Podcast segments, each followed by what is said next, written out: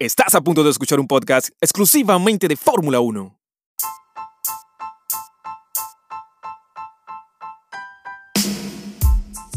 Episodio número 6 de Autódromo 1 Podcast. Mi nombre es Ricardo González y una vez más les doy la bienvenida a este podcast. Hablemos de Fórmula 1.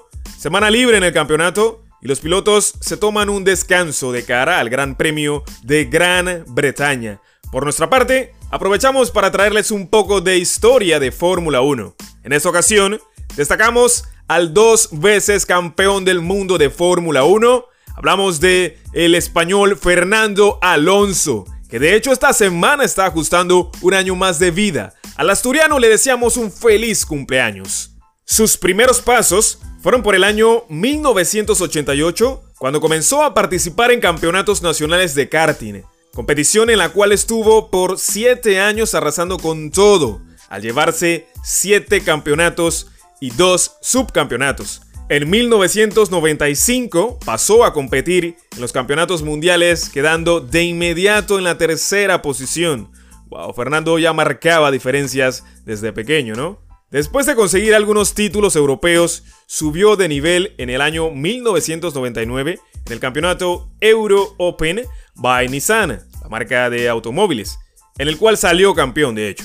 Tras este excelente resultado, consiguió probarse para el equipo Minardi de Fórmula 1. Tanto fue la sorpresa de los test realizados bajo lluvia por Fernando, que luego de bajarse del auto, comenzaron de inmediato las negociaciones hasta que llegó el italiano Flavio Briatore, el gran Flavio Briatore, quien no conoce a Flavio, con el cual firmó un contrato realizando una sesión del español al equipo Minardi por un año y luego debía irse al equipo Benetton.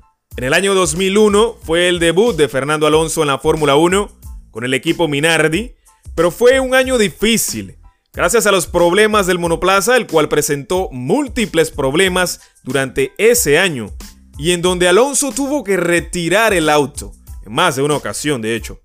Pero en las carreras que pudo competir, Alonso demostró su talento y arrasó a sus compañeros de equipo, abonado a lo que ya venía haciendo, siendo el líder de Minardi.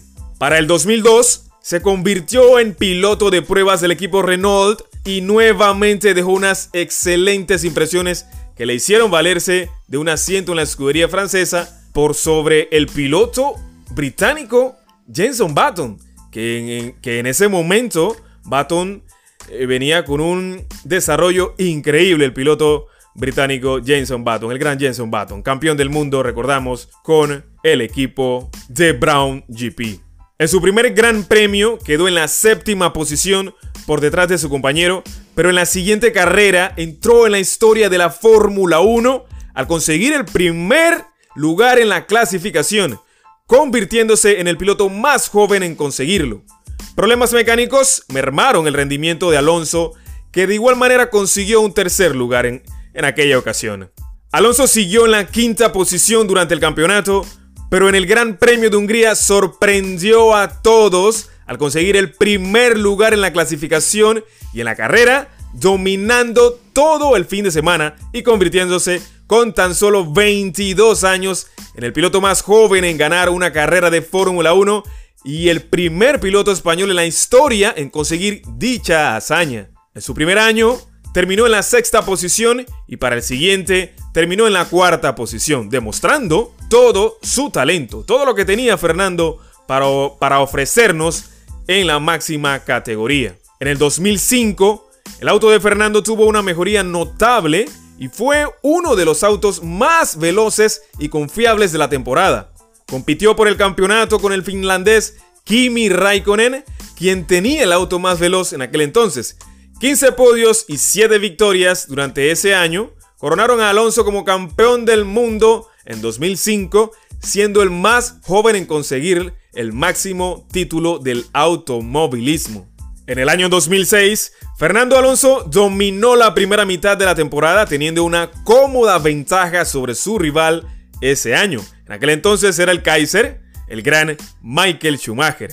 Sin embargo, el alemán de Ferrari se recuperó en la segunda mitad del campeonato, consiguiendo superar a Alonso a falta de dos carreras. Para suerte del asturiano, el de Ferrari, Schumacher en este caso, tuvo algunas fallas en las últimas carreras, lo que fue aprovechado por el piloto español para conseguir los puntos necesarios, recuperar el liderato en la última carrera y a la postre conseguir su segundo campeonato mundial de Fórmula 1 consecutivo. Para el 2007, Fernando Alonso decidió renovar aires y partió a la escudería McLaren, donde tuvo de compañero al debutante Lewis Hamilton.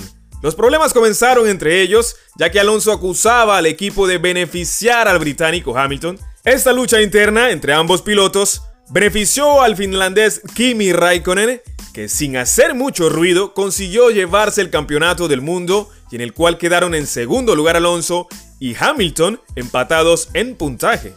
Fue, una, fue un campeonato inédito, lleno de muchas emociones, eh, muchas discusiones, mucho calor de pista, ¿no? En 2008 volvió a la escudería Renault, pero no contaba con un auto competitivo. A pesar de esto, consiguió algunos primeros lugares, aun cuando uno de ellos fue un escándalo por el arreglo realizado por el equipo Renault. Muchos recordarán aquel entonces el embrollo y el tema que causó todo revuelo en, en el Gran Circo por el tema de Renault. Durante el 2009 siguió en el equipo, pero el auto fue peor que el año anterior, lo que hizo que el rendimiento de Alonso bajara considerablemente. En 2010 firmó por Ferrari, ganando en su debut y luchando de tú a tú con el equipo de Red Bull, con un joven Sebastian Vettel que venía creciendo a un ritmo arrollador. Después de conseguir 10 podios y 5 victorias, lideraba el campeonato a la última carrera, pero un error en la estrategia del equipo hizo que Fernando Alonso terminara en la séptima posición haciendo que Sebastian Vettel consiguiera el campeonato mundial de Fórmula 1. Los años que vinieron, el dominio de Sebastian Vettel con Red Bull fue tal que Alonso no pudo con ellos a pesar de estar cerca durante el 2012. El 2014, el de Ferrari fue bajando su rendimiento y bajando también la fiabilidad del monoplaza, haciendo que Alonso no se luciera en el vehículo del equipo italiano. Un desempeño bastante, bastante irregular de la escudería de Maranello para el 2014. Y el 2015 llega el último desembarque del piloto español. Feliz volvió al equipo McLaren para encabezar el nuevo proyecto que esperaba llevar a la escudería nuevamente a los primeros lugares y para esto el equipo firmó una alianza con los motores Honda, volvía a la marca japonesa al Gran Circo. Los japoneses prometían conseguir los títulos que la alianza McLaren-Honda logró en la época del brasileño Ayrton Senna. Sin embargo, fue todo lo contrario. El proyecto fue todo un fracaso. Y desde el 2015 hasta el 2017, el rendimiento del auto fue todo un desastre. El motor Honda no entregaba la potencia ni la fiabilidad necesaria y Alonso pasó a luchar principalmente por terminar las carreras, imagínense. Y si tenía suerte, de hecho. Puntear en algunas carreras era una completa ganancia. Para 2018, Fernando abandona la Fórmula 1 y se retira como uno de los grandes de este deporte. Mismo año, McLaren dejó de contar con motores Honda y ahora tiene motores Renault en su auto, lo que le ha hecho tener mayor fiabilidad, pero aún así no logra ubicarse en la parte alta de la tabla, donde figuran equipos como Mercedes, Red Bull y Ferrari. Fernando Alonso es por lejos el mejor piloto español de su historia. Dos veces campeón del mundo, lo reconocen como uno de los mejores de la historia de la Fórmula 1. Además, su espectacular estilo de carrera y su particular personalidad han hecho que miles de fanáticos lo sigan por todo el mundo. Gente, fue un placer contarles un poco de historia del gran piloto español Fernando Alonso. Pero también nos da mucho gusto anunciarles que Alonso seguirá escribiendo historia, ya que en días pasados el equipo Renault hizo oficial su regreso a la casa francesa como piloto para la temporada 2021. Qué buena noticia para los seguidores de la Fórmula 1. Tener a Alonso de vuelta en el Gran Circo es algo fenomenal.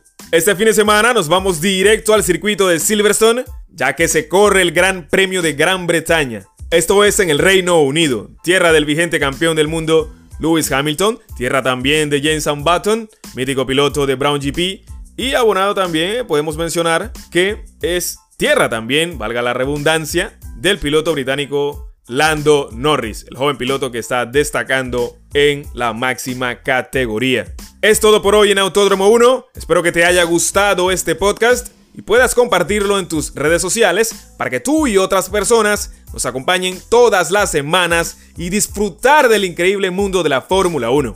Y nuevamente te recuerdo, no dejes pasar la posibilidad de vivir un gran premio de Fórmula 1 en persona. Soy Ricardo González, esto fue Autódromo 1 Podcast, hablemos de Fórmula 1, nos escuchamos en el próximo episodio gente. Bye, cuídense mucho. Acabas de escuchar el podcast de Autódromo 1. Sintoniza todos los episodios de Autódromo 1 en tu plataforma favorita para escuchar podcast. Esta es una producción de Ricardo González. Recuerda visitarnos en Instagram, Facebook, Twitter y YouTube como Autódromo 1. Nos escuchamos en el próximo episodio.